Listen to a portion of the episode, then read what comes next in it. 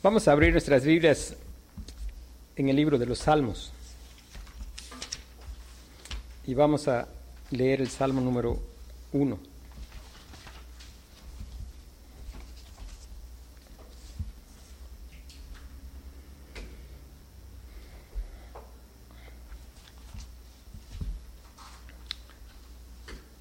Dice la palabra de Dios, bienaventurado el varón que no anduvo en consejo de malos, ni estuvo en camino de pecadores, ni en silla de escarnecedores se ha sentado, sino que la ley de Jehová está su delicia, y en su ley medita de día y de noche. Será como árbol plantado junto a corrientes de aguas, que da su fruto en su tiempo, y su hoja no cae, y todo lo que hace prosperará. No así los malos, que son como el tamo que arrebata el viento. Por tanto, no se levantarán los malos en el juicio, ni los pecadores en la congregación de los justos. Porque Jehová conoce el camino de los justos, mas la senda de los malos perecerá. Nuestro tema esta noche es el camino de los justos, el camino de los justos. Cuando miramos este, este salmo, nos vamos a dar cuenta que en los primeros tres versículos el escritor va describiendo al justo. El justo es bienaventurado. El justo es aquel que tiene un corazón conforme al corazón de Dios, aquel que está siempre con el deleite en la palabra de Dios. Después en el versículo 4, muy brevemente, describe a los malos. Y en el versículo 5 y 6 va a describir las consecuencias de los malos. Hermanos, estamos comenzando un año nuevo donde generalmente las personas suelen hacerse propósitos en su corazón, en especial, bueno, todo tipo de gente, hay gente que piensa comer más saludable, los que son creyentes se proponen algunos a leer más la escritura, a dedicar más tiempo a la oración, a meditar más la escritura. Y justo cuando estamos haciendo propósitos es bueno que podamos recordar, uno, un llamado de la escritura es a poner nuestros ojos en Jesús, el autor y el consumador de la fe. Puesto los ojos en Jesús, el autor y consumador de la fe. Nuestra necesidad es que podamos mirar a Cristo Dios se ha revelado en el Señor Jesucristo. A Dios nadie le vio jamás. El unigénito Hijo que está en el seno del Padre, Él le ha dado a conocer. Y usualmente cuando se enseña el este Salmo 1, muchas veces terminamos con la sensación de que hay algo que nosotros podemos hacer para ser bienaventurados. Y algunas veces se piensa que, pues, si empezamos a meditar más la escritura, pues vamos a ser bienaventurados. hermanos, es necesario que podamos fijar nuestros ojos en Cristo.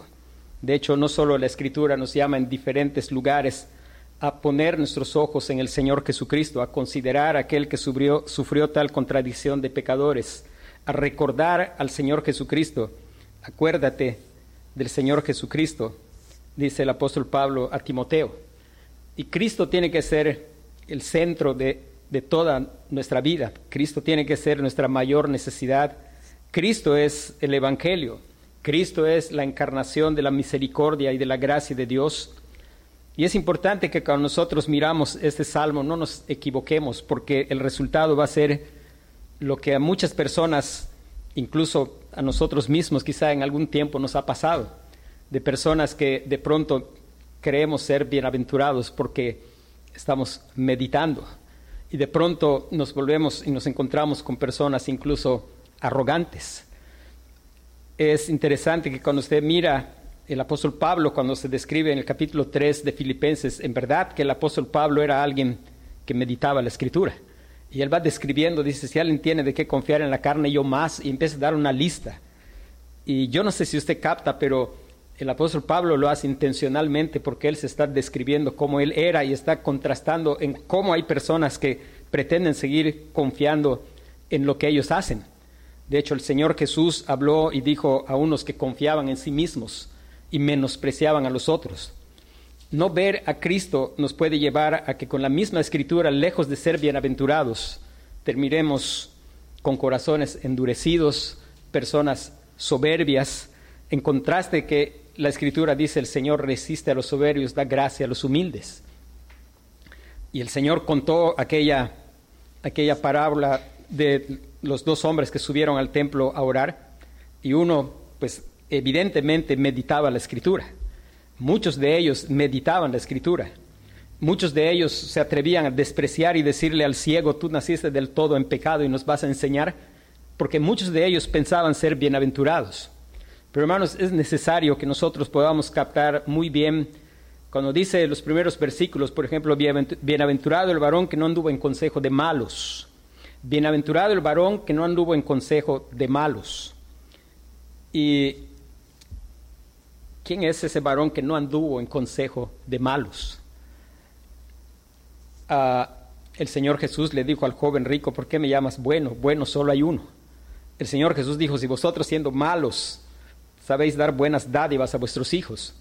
Y cuando yo examino mi vida, resulta que pues por mucho tiempo pues yo recibí consejos de mi papá y resulta que mi papá es malo, entonces pues como que no encajo en la descripción del varón bienaventurado y eso me hace no pensar a, no pensar que por mí mismo puede ser alguien mejor que otros. Dice después, ni estuvo en camino de pecadores, ni en silla de escarnecedores se ha sentado. Y la verdad es que el que no, ese varón bienaventurado, que es justo, que no estuvo en camino de pecadores, es nadie más y nada menos que el Señor Jesucristo y nadie más. Él no anduvo en consejo de malos. Él no estuvo en camino de pecadores ni en silla de escarnecedores se sentó, él, en la ley de Jehová estaba su delicia. El Salmo 48, que es mesiánico, dice, el hacer tu voluntad, Dios mío, me ha agradado y tu ley está en medio de mi corazón. Esos primeros tres versículos están describiendo a aquel que es el justo, aquel que es el árbol 100% fructífero, aquel que es la vid verdadera. Ese es el Señor Jesucristo que está descrito allá. Él es aquel que da su fruto en su tiempo. Su hoja no cae. Él siempre hizo todas las cosas a tiempo. Él hablando, él siempre mencionó, ha llegado la hora. Y él siempre iba haciendo las cosas a su tiempo. Y él siempre estuvo con el afán de cumplir la obra que se le había encomendado. Y en verdad, todo lo que él hizo ha prosperado. Él vino a consumar una obra de salvación y esa obra ha prosperado en su mano. Él no va a perder absolutamente a ninguno de aquellos que Él vino a salvar. También en su vida, aquí en la tierra, consistentemente siempre dio el fruto deseado. Siempre salió lo que había en su corazón, el buen fruto. Algunos de nosotros somos sometidos a algunos pocos de incomodidades, un poco de dificultad, algunas veces solamente a una mirada que no nos agrada y ya estamos irritados y está saliendo algo que no es precisamente amor. Pero ese varón bienaventurado, justo, que se deleitaba siempre en la ley de su padre, en las situaciones más críticas y más difíciles de presión, de maltrato, de desprecio, siempre salió el carácter de Dios, el buen fruto, amor. Él, allí siendo rechazado, despreciado, él podía orar por sus enemigos. Él teniendo el poder de destruir, Pedro sacó una espada y cortó la oreja de un siervo. Y el Señor Jesús le dijo, ¿tú no crees que tengo poder para pedir doce legiones de ángeles? Él no padeció porque no podía defenderse. Él padeció porque él voluntariamente se sometió a la voluntad de su Padre. Él siempre manifestó el carácter de su Padre porque su gozo estaba en su Padre. Después hace una descripción de los malos, no así los malos que son como el tamo que arrebata el viento. Y los malos, pues los malos son todos aquellos que hemos nacido de Adán, todos malos, que la escritura describe, no hay justo ni a uno, no hay quien haga lo bueno, no hay ni siquiera uno. Somos aquellos que aunque parece entre gente que somos buenos padres, el Señor dice, pues si vosotros siendo malos sabéis dar buenas dádivas a vuestros hijos. Y la verdad es que desde la perspectiva del Señor Jesucristo, Él puede decir, aunque nosotros nos impresionemos unos a otros y nos admiremos unos de otros, Él puede decirnos, aunque parezcamos buenos padres, decir ustedes siendo malos, porque eso es lo que somos, nacimos en pecado, nacimos, dice la escritura aquí, en maldad he sido formado y en pecado me concibió mi madre.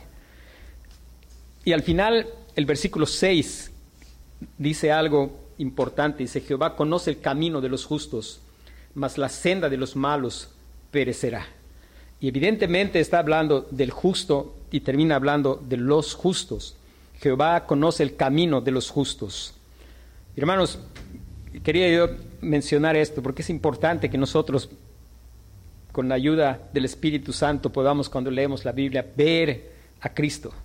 Es Cristo ese varón bienaventurado que puede hacer benditos a todas las familias de la tierra que confían en Él. Es ese varón bienaventurado que es el cumplimiento de la promesa en tu simiente serán benditas todas las familias de la tierra. Él es justo. Él vivió siempre en conformidad al carácter de su Padre, deleitándose en cumplir la ley, la ley de Dios. Pero el versículo 6 menciona ya no a un justo, sino justos. ¿Y quiénes son esos justos? pudiéramos preguntar quiénes son esos justos y pudiéramos preguntar cuál es el camino de los justos. La Biblia responde en Romanos capítulo 5, versículo 1, dice, justificados pues por la fe, tenemos paz para con Dios por medio de nuestro Señor Jesucristo. El camino de los justos, esos justos son quienes han confiado en el Señor Jesucristo. Esos justos son aquellos que no están confiando en que porque ellos dedican tiempo, eso no quiere decir que esté, más adelante voy a explicar, no hay nada de mal ni está mal que meditemos la palabra de Dios, pero simplemente ponerme a meditar puede hacerme alguien orgulloso, alguien soberbio, alguien que mira a los demás con arrogancia, alguien que puede incluso llegar y pensar que Dios ya debe aplaudirlo y decirle, Señor, y te doy gracias porque yo no soy como esos otros pecadores y empezar a decirle a Dios la lista de las cosas que hacemos en aparente obediencia a lo que está escrito. Pero el Señor Jesús dice que ese hombre se fue a su casa y no se fue justificado. Pero el otro, el otro, Dios le había mostrado algo, que no hay manera en que él pudiera llegar a ser bienaventurado, sino al mirar que él era indigno y pecador, al mirar que necesitaba que Dios hiciera propiciación por su pecado, porque él no podía hacer propiciación a favor de su propio pecado. Y él clamaba, sé propicio a mí, el pecador. Los, los justos, esos justos que están ahí, esos justos que son bienaventurados. Y la razón por la que son bienaventurados es porque están en el justo, como el Salmo versículo capítulo, el Salmo número 2, versículo 12, dice, honrad al Hijo para que no se enoje. Y el Salmo 2 está hablando de ese bienaventurado varón justo. Dice, y perezcáis en el camino, pues enflama de pronto su ira. Bienaventurados todos los que en él confían. Los justos son aquellos que han confiado en ese varón bienaventurado descrito en los primeros tres en los primeros tres versículos. Son aquellos que están confiando en el Hijo de Dios. Esos son bienaventurados.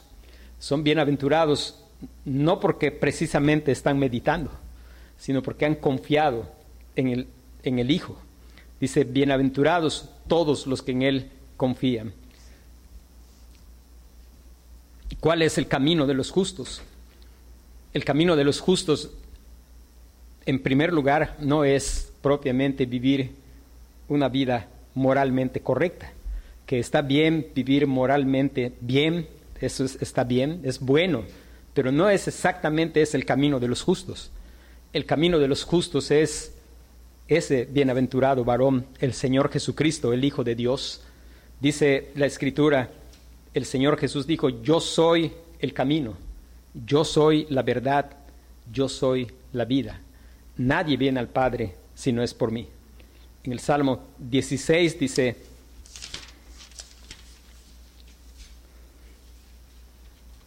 justamente hablando del, del, Señor Jesús, dice, versículo 10, dice, porque no dejarás mi alma en el Seol, ni permitirás que tu santo vea corrupción.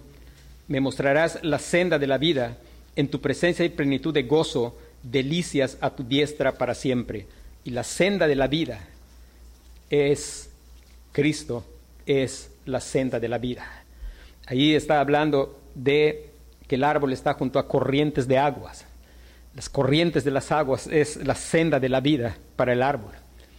Y la senda de la vida para el creyente es el Señor Jesucristo. Me mostrarás la senda de la vida en tu presencia y plenitud de gozo, delicias a tu diestra para siempre. Hermanos, el árbol 100% fructífero, aquel a quien tenemos que ver como ese árbol frondoso junto a las corrientes de aguas que da su fruto en su tiempo, que es 100% fructífero, que fue tentado en todo según nuestra semejanza, pero sin pecado, aquel que cumplió toda la voluntad de su Padre y que después murió en una cruz como culpable por causa de los pecados de su pueblo, pero que dio satisfacción a la justicia del Padre y lo sabemos porque Dios cumplió lo que dice el Salmo 16, no permitió que su alma vea corrupción, Él le levantó al tercer día de entre los muertos y Él vive.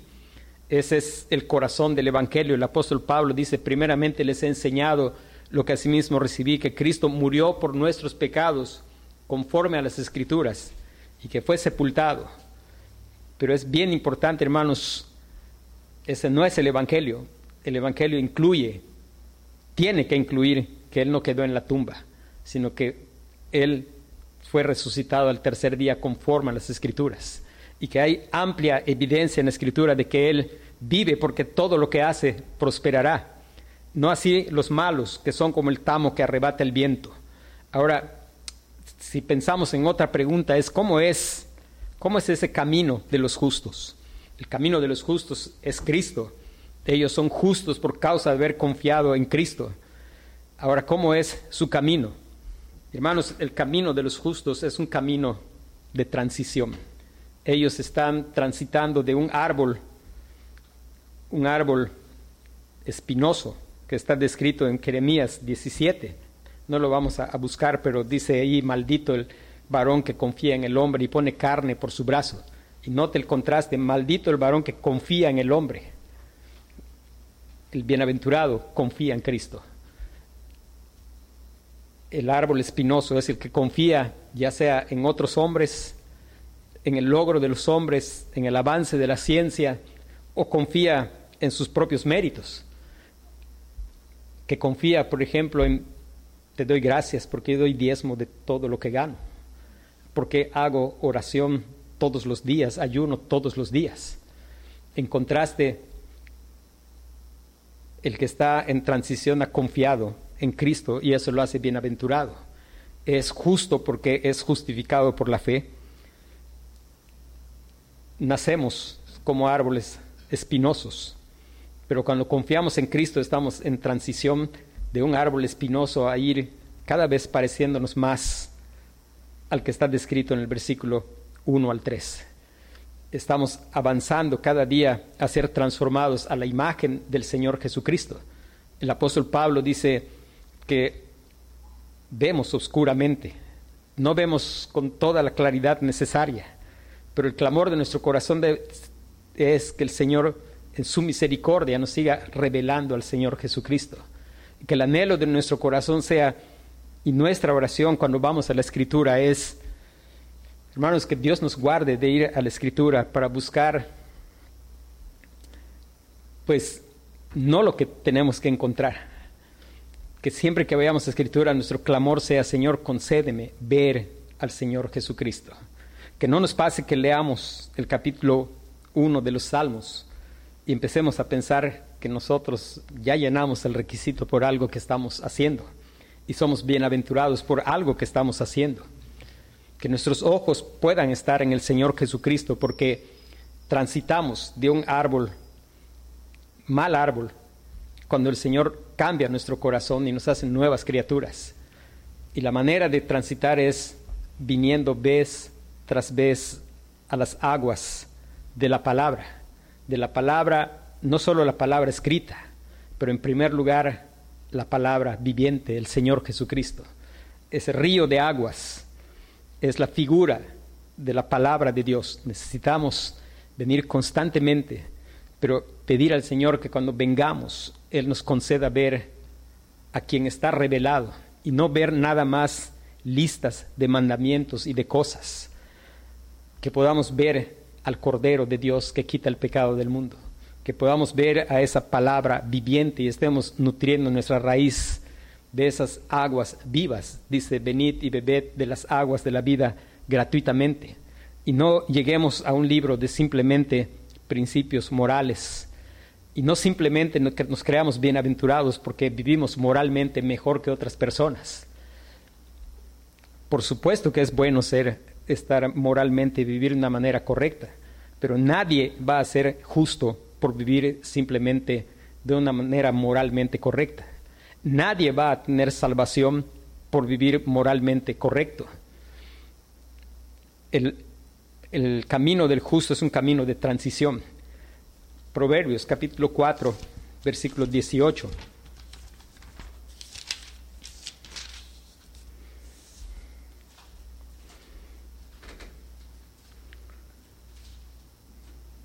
Dice, mas la senda de los justos es como la luz de la aurora, que va en aumento hasta que el día es perfecto. El camino de los impíos es como la oscuridad, no saben en qué tropiezan. Mas la senda de los justos es como la luz de la aurora, que va en aumento hasta que el día es perfecto. Hermanos, si estamos en Cristo, no somos lo que debiéramos ser, pero por la gracia de Dios ya no somos lo que fuimos antes. Dios ha empezado una obra. El apóstol Pablo decía no que ya lo haya alcanzado. Y él decía, pero él se afianzaba en el Señor Jesucristo. Y cuando él miraba a la iglesia, él decía, estando persuadido de esto, que él comenzó en vosotros la buena obra, la perfeccionará hasta el día de Jesucristo. hermanos, el deseo de nuestro corazón de poder venir a la Escritura y hallar al Señor Jesucristo de poder venir al culto en la iglesia y pedir al Señor que nos conceda en verdad escuchar la voz de Dios, escuchar la voz del Señor Jesucristo, escuchar la voz del buen pastor y que en verdad en nuestras vidas se pueda notar que estamos en un camino de transición, que estamos, como justamente lo describe el versículo 18 de Proverbios, es como la luz de la aurora que va en aumento no sé, alguna vez usted ha visto el amanecer y empieza a ponerse más claro, más claro, más claro, hasta que el día es perfecto. Y en, verdad, hermanos, que nadie de nosotros va a llegar a ser lo que tendría que ser en esta vida. No esperamos que el crecimiento sea uniforme, porque yo sembré, Apolos regó, pero el crecimiento lo da el Señor y el Señor sabe cómo está haciendo su obra en cada uno de sus hijos. Es un error esperar que todos estén avanzando igual. Sin embargo, algo es cierto. Si Dios te ha salvado, cada día está trayendo más luz. Y el clamor de nuestro corazón para que cada día haya más luz es que sigamos viendo al Señor Jesucristo. Él es la luz del mundo. En contraste, el camino de los impíos es como la oscuridad, no saben en lo que tropiezan. Nuestra necesidad de escuchar, y es interesante algo, hermanos, el que ya está en Cristo entonces empieza a meditar la palabra de Dios y empieza a parecerse cada vez más al Señor Jesucristo porque está creciendo, empieza a hallar deleite. Él ha probado que Dios es bueno. Dice la Escritura, no es simples propósitos de año nuevo, Tampoco son imposiciones porque en la iglesia le preguntan cuántos capítulos leyó ah, o tiene que rendir informe o porque vamos a darle una bicicleta al que lea más capítulos o un viaje a Cancún como algunas personas suelen hacer. No, hermanos, dice la Biblia, desead como niños recién nacidos la leche espiritual no adulterada, para que por ella crezcáis para salvación. Y dice, si es que habéis gustado la benignidad del Señor. Cuando hemos probado que Dios es bueno, cuando estamos admirados de ese árbol frondoso que da siempre el fruto que tiene que dar a su tiempo, que no importa cuál es la circunstancia difícil en la vida, Él siempre responde mostrando el carácter de Dios, siendo lento para la ira, siendo compasivo, siendo todo lo que Dios es, porque Él es la imagen del Dios invisible. Entonces nosotros empezamos a anhelar esa palabra, porque nos damos cuenta que es donde Él se ha revelado y queremos conocerle cada vez más y oramos al Señor para que Él siga abriendo nuestros ojos. Hermanos, usted puede leer la palabra una vez y usted va a encontrar siempre algo nuevo cuando la vuelva a leer. Y es un manantial inagotable, donde Dios se va revelando cada vez de nuevas maneras a su pueblo. Y hermanos, el camino de los justos no es un camino estático. No, no somos lo que tendríamos que ser, pero no estamos estancados caminando en tinieblas. El que dice yo le conozco debe andar como él anduvo. El que está en el Señor Jesucristo está cada día creciendo. Y no es que el creyente deja de pecar, el creyente se vuelve más consciente de su pecado. El creyente, entre más veamos a Cristo, más vamos a mirar cuando pecamos y más vamos a venir al Señor Jesucristo.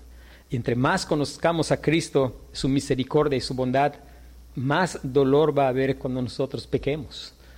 Hermanos, ese es el camino de los justos, un camino de obediencia y fe, de seguir mirando al Señor Jesucristo, de seguir mirando, cuando miro a Cristo, miro mi pecaminosidad, mi deficiencia y seguir viniendo otra vez al Señor Jesucristo en busca de perdón y en busca de poder para poder caminar como Él anduvo. El varón bienaventurado, para ser bienaventurado, no te propongas a meditar. Para ser bienaventurado, ven al Señor Jesucristo, confía en el Señor Jesucristo. Bienaventurados los que en Él confían. Si tú crees que vas a ser bienaventurado haciendo, vas a terminar tristemente una persona arrogante. Y Dios resiste a los soberbios, pero da gracia a los humildes. Y en verdad, la única manera de venir al Señor Jesucristo es, aún hermanos, clamemos que Dios nos humille. Necesitamos ser humillados para venir al Señor Jesucristo. Mientras pensemos que en nosotros hay algo, mientras pensemos que tenemos algo que ofrecer, no vamos a venir. Necesitamos que Dios muestre que estamos totalmente árboles espinosos, necesitados de ser injertados en ese árbol 100% fructífero. Dice Jesús, soy la vid verdadera, mi Padre es el labrador. Clama al Señor que te salve, clama al Señor que te injerte en la vid verdadera. Clama al Señor que ponga en tu corazón confianza en Cristo y solamente en Cristo. Quisiera que miráramos un último pasaje en Romanos capítulo 3.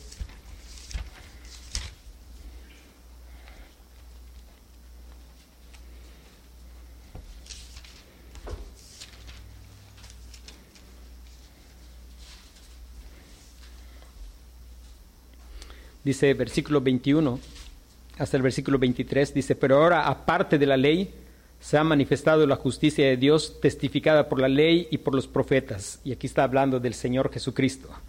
Dice, la justicia de Dios por medio de la fe en Jesucristo para todos los que creen en Él.